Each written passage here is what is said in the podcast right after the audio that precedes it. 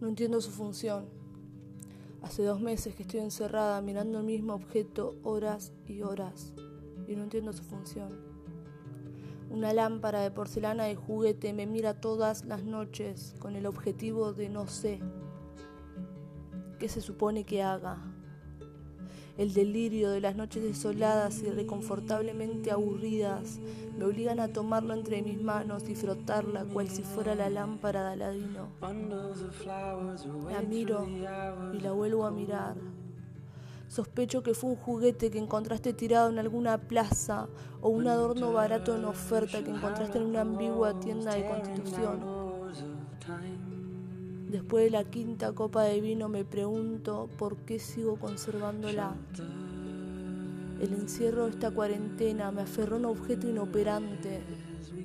Mis noches ahora se tratan de investigar el por qué me lo obsequiaste. Entre colillas de cigarro a la mitad y un aroma a vino barato me pregunto cuáles fueron las circunstancias de tu decisión.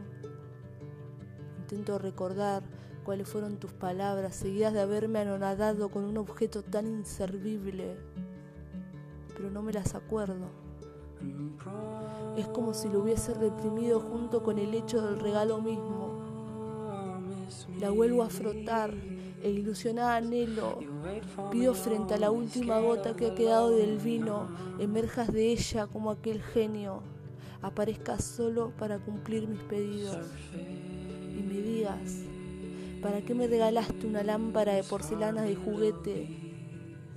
La vuelvo a frotar y en mi mente resurgen palabras de aquel día.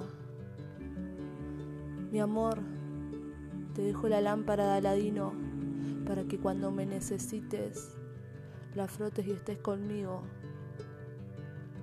Mi delirio es interrumpido por un zumbido del celular. Tengo miedo. No me atrevo a abrir el mensaje. Si de tanto frotarla logré que aparezcas en medio de una pandemia, me tiembla la mano. Pero no llego a soltar la lámpara y mi estúpido desasosiego me obliga a empujarla al suelo y así romperla en mil pedazos. Me frustro. De repente me había empezado a encariñar con la idea de que resurjas con ella. Le doy la última pitada al pucho y me voy.